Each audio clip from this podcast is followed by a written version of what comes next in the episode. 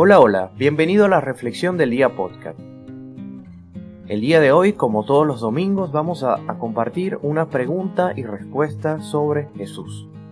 El día de hoy vamos a estar hablando de ¿dónde nació Jesús? Para cualquiera que lea la Biblia, la respuesta fácil sería decir que Jesús nació en Belén. Pero el problema estriba en que la antigua Israel habían dos ciudades llamadas Belén. Aquella con la que estamos más familiarizados era Belén de Judea, aproximadamente a 10 kilómetros del sur de Jerusalén. La otra Belén es la Belén de los gentiles a unos 16 kilómetros de Nazaret. María y José vivían en Nazaret, de modo que muchos piensan que en esta segunda Belén sería la ciudad a la que viajaron. Esta Belén alternativa también se conocía como Belén de Zabulón, para distinguirla de Belén de Judea.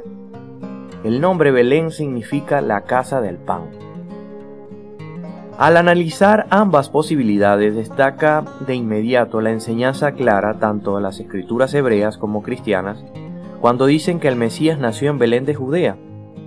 Por ejemplo, el profeta Miqueas dice: Pero tú, Belén Éfrata, pequeña para estar entre las familias de Judá, de ti me saldrá el que será Señor en Israel, y sus salidas son desde el principio, desde los días de la eternidad. Miqueas 5:2. Era necesario que el Mesías naciera en la tierra de Judea en Belén, y no en Galilea. Mateo afirma que estas palabras de Miqueas se cumplieron en la vida de Jesús. Cuando Jesús nació en Belén de Judea, en días del rey Herodes, en días del rey Herodes, vinieron del oriente a Jerusalén unos magos. Ellos dijeron a Herodes, ¿y tú, y tú, Belén de la tierra de Judá, no eres la más pequeña entre los príncipes de Judá, porque de ti saldrá un guiador que apacentará a mi pueblo Israel. Mateo 2, 1, 5 y 6. En segundo lugar, en las genealogías de Mateo y de Lucas, vemos que José era del linaje de David. Por lo tanto, era de la tribu de Judá y no de la de Zabulón de modo que era necesario que se empadronase en la ciudad de David, Belén de Judea. En tercer lugar, la lectura normal de relatos sobre los sabios del Oriente y Herodes los sitúa en una localidad cerca de Jerusalén. Los sabios acudieron a la ciudad de Belén de Judea. El relato que hace Lucas del nacimiento de Cristo dice que José acudió a Judea para empadronarse conforme requería el decreto de César Augusto. Lucas 2, 1 al 4. El relato que ubica a los pastores en Judea tiene más sentido que el que los situara en Galilea, que era una tierra de cultivo a diferencia de la zona de las colinas de Judea, donde el pastoreo era lo habitual.